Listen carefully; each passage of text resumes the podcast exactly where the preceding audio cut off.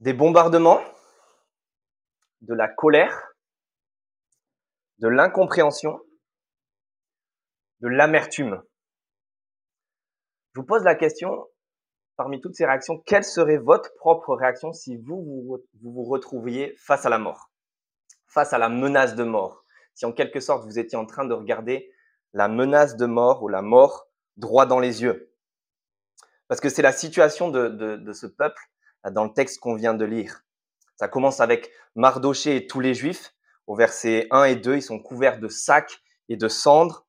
Ils anticipent l'état de décomposition d'un mort en quelque sorte. Et au verset 2, ils mènent grand deuil avec des jeûnes, avec des pleurs et des lamentations. Au, centre de notre texte, on a Esther qui est face à ce dilemme, vous avez vu dans la lecture. Une, une personne qui pénètre chez le roi sans avoir été convoquée n'a droit qu'à un seul verdict, la mort. Et puis finalement, à la fin du texte, Esther et tous les Juifs Esther appelle tous les Juifs à jeûner pour moi, dit-elle. Se priver des éléments essentiels à la vie. Mangez rien, buvez rien. Moi, je respecterai un tel jeûne, dit-elle. Et si je dois mourir, je mourrai. Esther, Mardoché, tous les Juifs sont dans cette situation-là où ils sont en train de regarder la mort droit dans les yeux. Ils sont sous la menace de mort. Et la fois dernière, si, vous vous souvenez, je vous racontais l'histoire de cette euh, Ukrainienne que j'ai rencontré, qui s'est retrouvée à, regarder la mort droit dans les yeux, elle aussi, elle et sa fille même, les soldats russes à sa porte, euh, sa fille qui, quoi, le, corps de, son voisin qu'elle connaissait bien allongé sur le sol, sa fille qui s'est retrouvée avec un, canon euh, de chars d'assaut russe pointé sur, sur elle. J'aimerais juste qu'on démarre en se mettant en quelque sorte dans ses bottes et que vous vous imaginiez si vous, vous étiez en train d'être face à cette menace de mort.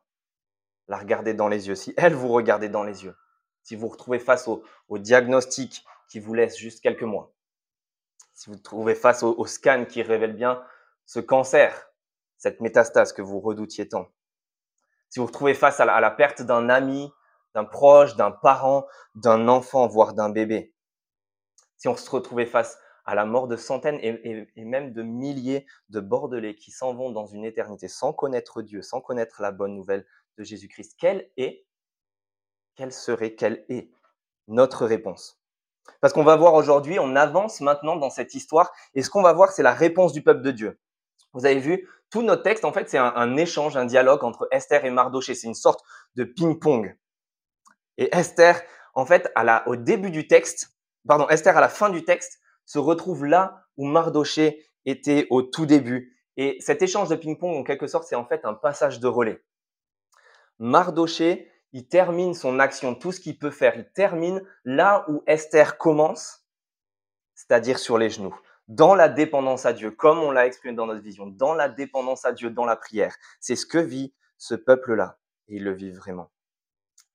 Et c'est ce qu'on va voir. Et ce que je vous propose de voir, c'est que face à la mort, face à la menace de mort. La réponse du peuple de Dieu, elle commence, et même on pourrait dire elle continue et se termine même et encore et toujours sur les genoux. Face à la mort, la réponse du peuple de Dieu commence et continue sur les genoux. Mais on va voir ça un peu plus en détail. Dans tous nos textes, on va voir ça en quelque sorte, cette réponse en trois étapes. Et ces trois étapes, c'est s'humilier avec fermeté, persuader avec discernement, et puis se sacrifier avec intercession. Ça, c'est un peu les trois étapes qu'on voit euh, chez Mardoché, chez Esther, leur réponse face à la menace de mort qui pèse sur eux. Et on commence avec s'humilier avec fermeté. Ça, c'est l'attitude de Mardoché et de tous les Juifs au début de notre texte, euh, dans les versets 1, 1, 1 à 4. Ça se voit dans leur accoutrement et ça se voit dans leur discours. Vu leur accoutrement? C'est 1, il déchire ses habits et se revêt de sacs et de cendres. Seul cas où, où c'est pas une insulte de lui dire qu'il est habillé comme un sac parce que c'est fait exprès en fait. Et c'était le cas pour tous les juifs au verset 3, ils, ont même pour lit le sac et la cendre. C'est ils sont en train d'anticiper, d'illustrer de manière un peu ostentatoire le moment où ils vont vraiment retourner poussière. Ils vont vraiment retourner six pieds sous terre en se couvre de cendres. Ça, c'est leur accoutrement. Et puis leur discours. Si vous aviez croisé Mardoché habillé de son sac et de sa cendre dans la rue, vous n'auriez pas eu besoin de lui demander pourquoi il était habillé comme ça? Parce qu'il vous aurait crié, verset 1, il vous aurait crié son amertume. Vous avez vu, il sillonnait la ville en criant son amertume. n'a même pas besoin de lui demander. C'est pareil pour tous les juifs. Verset 3, les juifs menaient grand deuil avec jeûne, pleurs, lamentation. On exprime le deuil, on exprime la mort. Et ça se voit dans ce qu'ils disent. On ne mange plus, on se prive des éléments essentiels, tout ce qui permet de maintenir un faible pouls, un faible rythme cardiaque, une lueur de vie. Pensez à ceux qui sont en état de siège, privés des, éléments essentiels d'eau de, d'eau et de nourriture. Ça, c'est ce qu'ils vivent. Et en fait, il y a un grand, une grande ironie. On commence à connaître ça. Il y a une grande ironie et un grand changement que l'auteur veut nous montrer dans, dans l'attitude de Mardoché.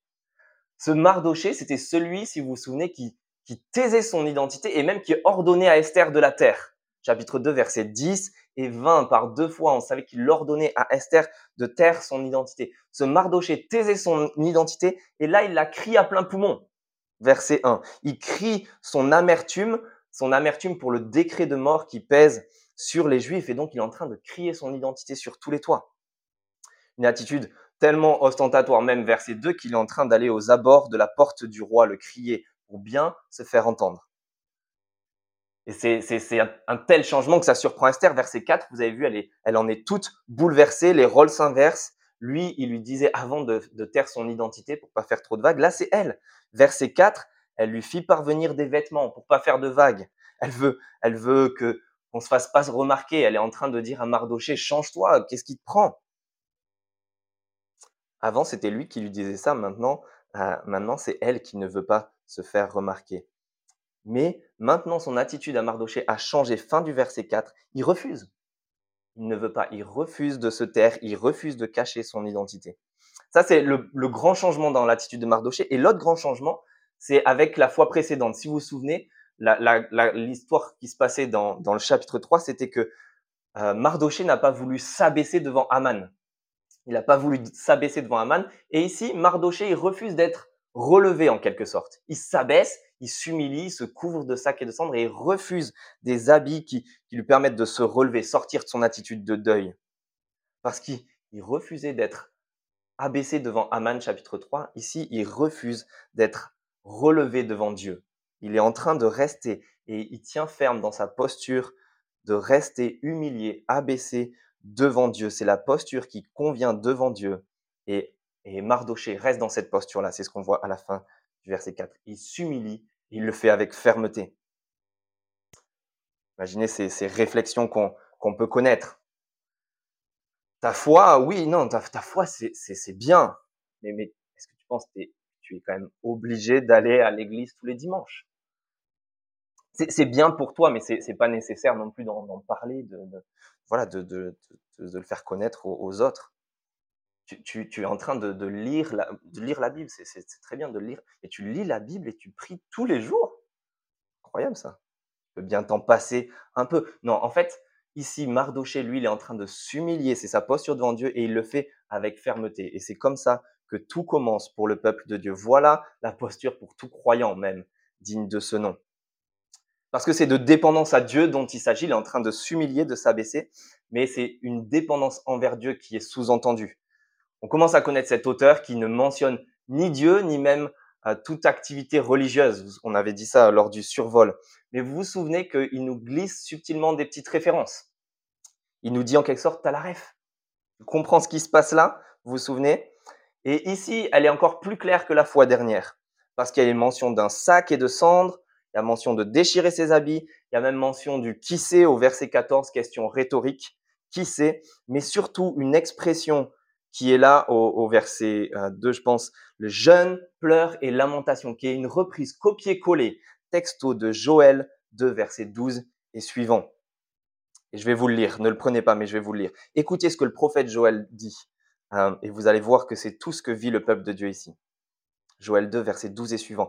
Maintenant encore, déclare l'Éternel, revenez à moi de tout votre cœur, avec des jeûnes, avec des pleurs et des lamentations. Déchirez votre cœur et non vos habits, et revenez à l'Éternel, votre Dieu, car il fait grâce. Il est rempli de compassion, lent à la colère et riche en bonté, et il regrette le mal qu'il envoie.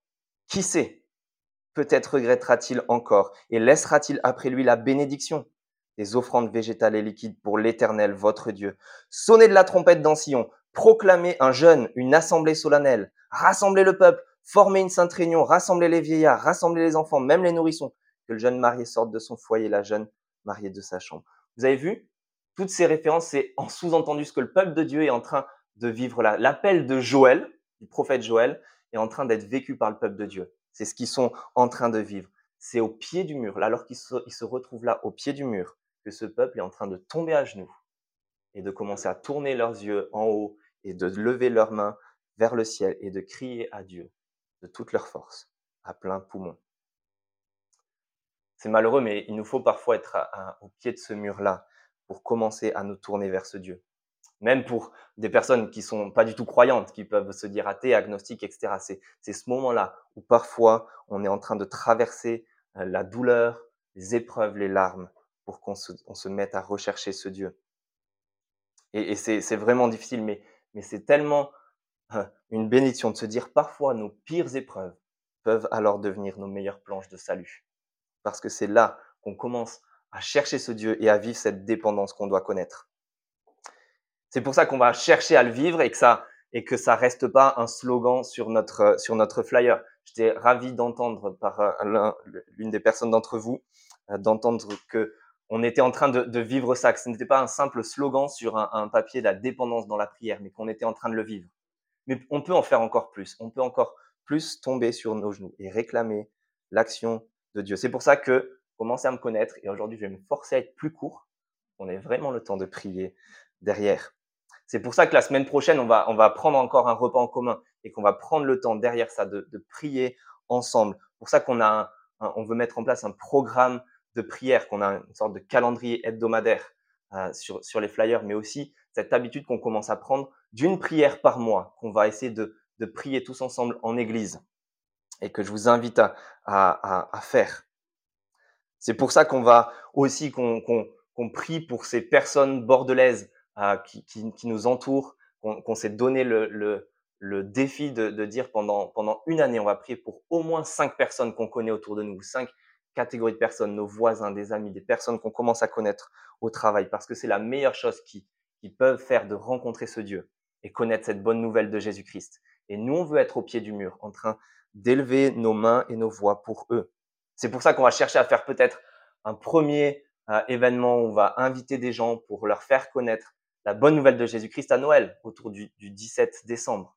Et on va essayer de leur, euh, de leur faire connaître ou de présenter cette planche de salut la plus merveilleuse qu'il y a dans toute la Bible et dans toute l'histoire.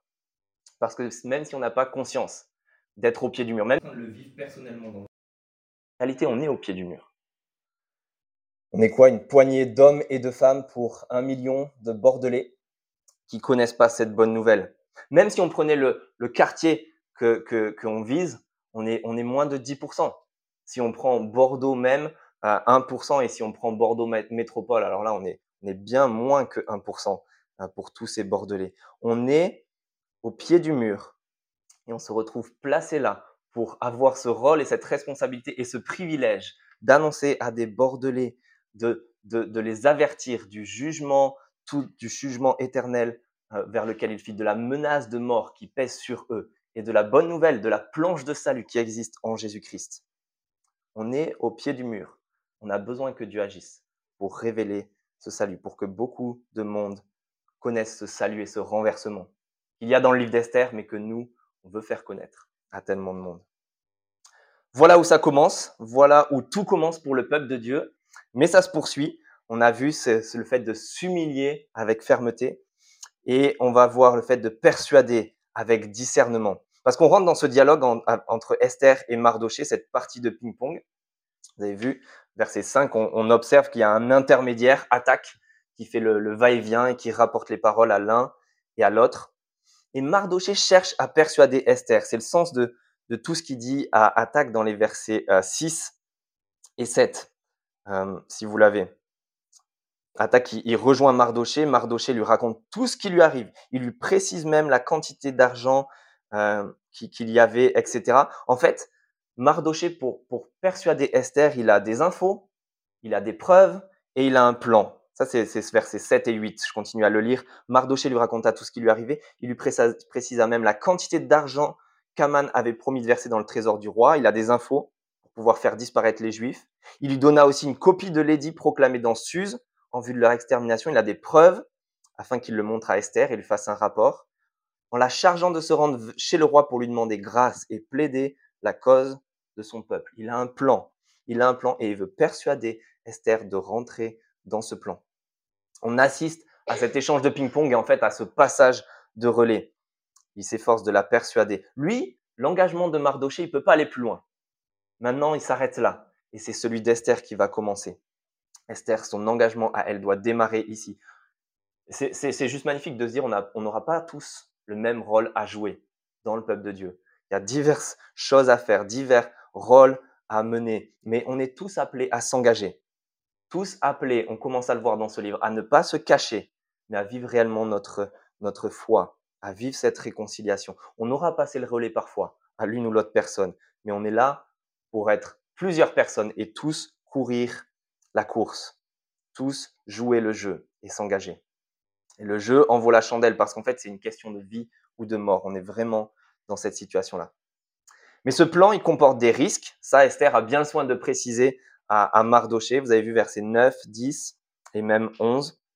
Regardez, c'est ce qu'on a lu. Elle charge attaque d'aller dire à Mardoché euh, que tous les serviteurs du roi et la population savent que toute personne qui pénètre chez le roi dans la cour intérieure sans avoir été convoquée n'a droit qu'à un seul verdict, la mort. C'est risqué. Et puis, en ce moment, elle, elle n'est pas en odeur de sainteté. Vous avez vu verset, euh, verset 11 là. Ce qui me concerne, ça fait 30 jours que je n'étais pas été appelé vers lui. C'est pas le bon moment, Mardoché. Je comprends ton plan, c'est pas mal, mais pas maintenant. Là, c'est risqué, ça fait 30 jours, le roi, il m'a pas appelé. Tu sais, c'est pas très sage. Il y a, y a, un temps pour tout, hein, dit l'Ecclésiaste. Très mauvaise utilisation de ce verset.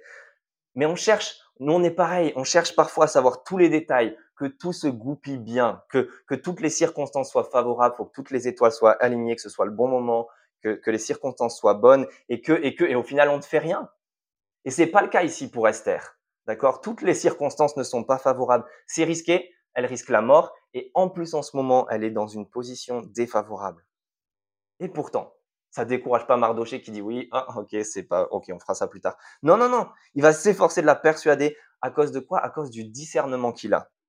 Il y a un discernement à cause de sa foi qui tourne autour de deux axes principaux. Il a un discernement à cause de sa foi et sa foi, on, le voit parce que dans ce chapitre, il y a sûrement la déclaration de foi la plus nette de tout le livre d'Esther. Au verset 14, vous avez vu le secours et la délivrance surgiront. Pour, pour Mardoché, il ne s'agit pas de savoir si cela aura, lieu. Il ne s'agit pas de savoir si il s'agit de savoir avec qui, comment, quand, euh, où, mais pas si. La, délivrance, le secours surgiront. Ce Dieu va agir. Ça, c'est même pas une question. Par contre, il, a ce discernement-là et donc il va s'efforcer de persuader Esther pour qu'elle s'engage. Et ça tourne autour de, de deux arguments principaux. Et regardez ça avec moi. Esther a peur de la mort. La menace qui pèse sur elle, le risque est réel, d'accord? Si elle pénètre chez le roi, elle risque sa vie. Mais Mardoché lui rappelle quelque chose qu'elle semble avoir oublié ou qu'elle connaît peut-être pas de Dieu. Verset 13, t'imagines pas que ta position au palais va te sauver la vie? Et verset 14, si tu gardes le secours, euh, le, silence, pardon, le secours et la délivrance viendront, mais toi et ta famille, vous mourrez. Esther a peur de mourir à cause de ce roi, cette menace qui pose sur elle, mais ce qu'elle devrait craindre, c'est Dieu. Eh, Mardoché est en train de lui dire, c'est pas ce roi que tu as à craindre et, la menace de mort de ce roi-là. C'est le Dieu, le vrai Dieu, le vrai roi. C'est lui en réalité que tu as à craindre. Ce n'est pas notre, notre boulot, notre patron, nos amis ou Bordeaux que nous devons craindre, mais lui, notre Dieu, ce grand Dieu. Ça, c'est son premier argument. Et le deuxième, c'est elle, elle pense que c'est pas le bon moment, le bon timing. En fait, elle est en train de dire, je suis pas dans les petits papiers du roi, je suis pas en bonne position. Mais lui, verset 14, il dit, qui sait si c'est pas pour une circonstance telle que celle-ci que tu es parvenu à la royauté? Il lui rappelle qu'en fait, elle est dans la position justement idéale. Vous vous souvenez, la fois dernière, on a parlé de ce Dieu qui place ses pions. Elle, elle pense ne pas être en bonne position et lui, il lui rappelle, mais si justement Dieu t'a placé là, et ce n'est pas pour rien. Ce n'est pas pour rien. C'est aujourd'hui, c'est son moment, c'est pour ça que tu es ici, c'est pour ça que nous, nous sommes à Bordeaux. Dieu nous a placés aussi ici pour que l'on soit utilisé par lui, dans sa main et dans son plan de salut. Esther voit les circonstances, elle voit bien la réalité, mais elle la voit en 2D. Mardoché, lui, il a du discernement, il voit en perspective, il voit en 3D, il voit plus loin la réalité cachée de ce Dieu qui est en train d'agir. Avec sa main cachée et qui va effectuer ce grand retournement, ce renversement dans le livre d'Esther, vous vous souvenez, et qui va accomplir son salut. Sa foi à lui lui rend la vue. On pense souvent que la foi c'est aveugle, vous savez, c'est un saut dans le vide, mais c'est tout le contraire. La foi, elle permet de bien voir. On voit ce Dieu caché, on voit ce qu'il va faire et son action. ça nous rend la vue et on est prêt à s'engager derrière lui. Et c'est souvent lorsqu'on est sous pression comme, comme Esther, en quelque sorte, qu'on voit ce qu'on a dans les tripes, qu'on voit l'état de notre foi. Quand on est sous pression comme elle, on y voit clair. Est-ce que notre foi, à, quel, quel niveau en quelque sorte est notre foi? Est-ce qu'on y voit clair? Est-ce qu'on est ces croyants véritablement, même quand les circonstances ne sont pas toutes tout à fait favorables? Quand on est confronté à un choix, à un risque, à une tentation, à la pression d'un groupe? Pour Esther, il faut reconnaître que ce n'est pas du tout facile. En fait, elle est maintenant, elle est installée. Vous savez, elle a, elle a traversé cette période totalement horrible où elle était utilisée, etc. Elle a traversé tellement de choses dans sa vie et ça y est, maintenant, elle est installée. Enfin, un peu de répit, un peu de souffle, le confort du palais après tout ce qu'elle a traversé. Est-ce que maintenant, imaginez-vous à la place d'Esther, est-ce que maintenant elle devrait lâcher tout ça? Est-ce qu'elle devrait tout abandonner, risquer sa propre vie alors qu'elle elle vient d'en être sauvée que c'était risqué pour elle? Tout ça pourquoi? Pour suivre Dieu? Pour s'engager. Ça va pas la tête, pourrait dire Esther. Et pourtant, Mardoché lui dit c'est la meilleure chose que tu as à faire. Même si ça paraît pas. Même si on ne dirait pas, c'est la meilleure chose que l'on ait à faire, de nous ranger du, côté de Dieu. Et souvent pour nous, on se retrouvera face à ce choix-là aussi. Notre confort, notre propre vie, ou suivre ce Dieu. Et bien souvent, il s'agit de renoncer. Renoncer à une carrière, renoncer, renoncer à, renoncer à une passion, renoncer à un lieu de vie, renoncer à un amour, c'est pas facile. Et ça fait mal. Surtout si on est bien installé. En fait, plus on va être installé, plus on va être bien installé, plus on va être confortable, plus ça fera mal parfois de renoncer et de suivre ce Dieu. Et c'est pour ça qu'on arrive à se sacrifier avec intercession, la dernière partie. C'est pour ça qu'Esther, comme nous, on a besoin des autres. On a besoin de ne pas être seul. Esther a besoin de tout le reste de son peuple pour prendre cette décision. Elle a besoin de toute l'ampleur des ressources humaines qui sont à sa disposition et toute l'ampleur de, leur effort possible. L'ampleur des ressources humaines. Regardez, verset 15-16 va rassembler tous les juifs. Jeûnez pour moi. Je respecterai moi-même un tel jeûne avec mes servantes. Donc il y a Esther, ses servantes à son service, et en fait tout le peuple juif pour une seule personne, pour elle, qui vont jeûner et sous-entendu prier hein, pour elle. C'est tous pour un. Tout le monde se serre les coudes pour Esther. Tout le monde fait corps avec elle. Tout le monde fait bloc avec elle. Il y a de l'unité dans ce peuple. Et c'est beau à voir. Et je prie que ce soit ce qu'on vive euh, dans cette église pour la suite. On a besoin les uns des autres, besoin de partager nos efforts, besoin de partager nos luttes, besoin de prendre le temps de prier avec une personne, de, lire la Bible, de vivre un, un binôme et de se partager nos luttes et nos défis. On a besoin des prières des uns des autres. On a besoin pour remplir notre mission, aussi de nous mettre, de faire corps tous ensemble pour prier. Et puis, elle a besoin de toute l'ampleur des ressources humaines, elle a besoin de toute l'ampleur de leur effort possible. Vous avez vu, c'est un jeune pendant trois jours, ni manger, donc ça c'est verset 16, un jeune pendant trois jours, ni manger, ni boire, ni la nuit, ni le jour. Vous avez vu, il y a une insistance sur ce jeune. Toi, quand tu sautes un repas, tu te retrouves en PLS, en défaillance, deux heures après. Et, et elle, c'est trois jours qu'elle demande. Et il y a, dans, l'Ancien Testament, dans la loi pour ce peuple, dans la loi chez les, Juifs, il y a un seul jeûne qui est ordonné dans tout l'Ancien Testament. Pendant un seul jour. Ça, c'est en Lévitique 17. C'est le grand jour des expiations, Yom Kippour, le jour où on sacrifiait une fois par an un grand sacrifice pour le pardon des péchés de tout le peuple. Mais c'était un seul jour. Un seul jour ordonné. Elle, elle demande trois jours. Et en fait, Esther se considère un petit peu comme ce grand jour du sacrifice, ce grand jour des expiations. Elle se considère comme un sacrifice pour son peuple. Vous avez vu verset 16. Si je dois mourir, je mourrai. Tout le monde met la, main à la pâte du coup. Tout le monde en quelque sorte se sacrifie avec elle. On va tous renoncer, on va tous jeûner. jeûner. Il n'y en a pas un seul qui va vivre le sacrifice et tous les autres ont les doigts de pied en éventail. On souffre ensemble, on pleure ensemble, on meurt ensemble. Et ça, les amis, c'est parce que, en fait, nous, on va vivre ça aussi parce qu'on a un chef qui lui aussi s'est sacrifié pour nous. Et l'appel à sa suite, on l'a dit la dernière fois, il est tout simple. Si quelqu'un veut venir après moi, il renonce à lui-même, se charge de sa croix et qu'il me suive. L'appel est de venir nous unir à lui, nous ranger à ses côtés et nous sacrifier avec lui, aller à la croix en quelque sorte avec lui. Esther dit, si je dois mourir, je mourrai. Et nous, bien souvent, on dit, et même parfois les chrétiens disent, et c'est malheureux, si Dieu me bénit, je le suivrai. Ou si Dieu fait ceci ou cela pour moi, alors là, je, je, le suivrai. Si Dieu s'occupe de règle mon problème, règle ma souffrance, règle cette chose, là je, là, je verrai si je vais le suivre. Est-ce qu'on est arrive à voir l'absurdité des fois de notre réaction? On inverse les rôles. Ce n'est pas Dieu qui a besoin de se ranger à, notre suite. Lui va agir, lui va faire surgir sa délivrance et son salut. C'est nous qui avons besoin de nous ranger de son côté, qui avons besoin de nous sacrifier, de renoncer, de nous engager pour vivre cette délivrance avec lui. Alors les amis, on, finit avec ça et je suis heureux de, tenir hein, cet engagement, d'être plus court. Mais ce qu'on voit ici, c'est la réponse du peuple de Dieu face à la mort, face à la menace de mort notre réponse commence et se termine sur nos genoux, en train de dépendre de Dieu, de crier à lui. Voilà où on commence, et plus précisément. ça va être notre réponse, je le prie. Face à la menace de mort, on, commence en s'humiliant avec fermeté devant ce Dieu. On continue en persuadant avec discernement, et on finit en se sacrifiant avec intercession.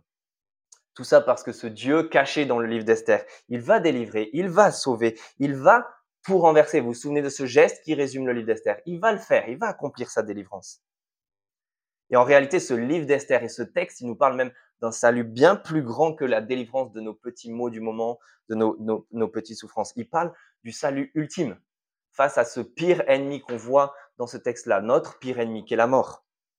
Il parle d'un salut ultime qui changera notre deuil en fête, notre tristesse en joie, nos larmes en rire grâce à quelqu'un qui n'a pas seulement porté le sac et la cendre pendant trois jours, qui n'a pas seulement jeûné pendant trois jours, qui n'a pas seulement privé de nourriture pendant trois jours, mais qui a réellement été six pieds sous terre, dans la poussière, dans un tombeau pendant trois jours. Quelqu'un qui l'a vécu à notre place et qui, au bout de trois jours, comme on verra la semaine euh, prochaine, Esther, en quelque sorte, trois jours après, revêt ses, ses habits royaux. Nous, on a un roi qui, trois jours après avoir été dans la mort, s'en est relevé, l'a vaincu, est devenu le roi et emporte avec lui tous ceux qui se mettent, euh, qui se mettent au bénéfice de son œuvre, tous ceux qui font confiance en lui. Il leur permet de vaincre la mort aussi. Et il a commencé à faire ce renversement. Ce Jésus-Christ qui s'est sacrifié pour accomplir le salut de tout un peuple. C'est lui qui a commencé ce grand renversement, qui est en train de le continuer aujourd'hui, qui est en train de le continuer, qui veut le faire connaître à tellement de bordelais. Et nous, à sa suite, on va commencer comme ça, sur nos genoux en train de s'humilier devant lui avec fermeté, en train de persuader avec discernement et se sacrifier avec intercession. Je vous propose de, prier pour nous et puis après on prendra du temps en prière tous ensemble.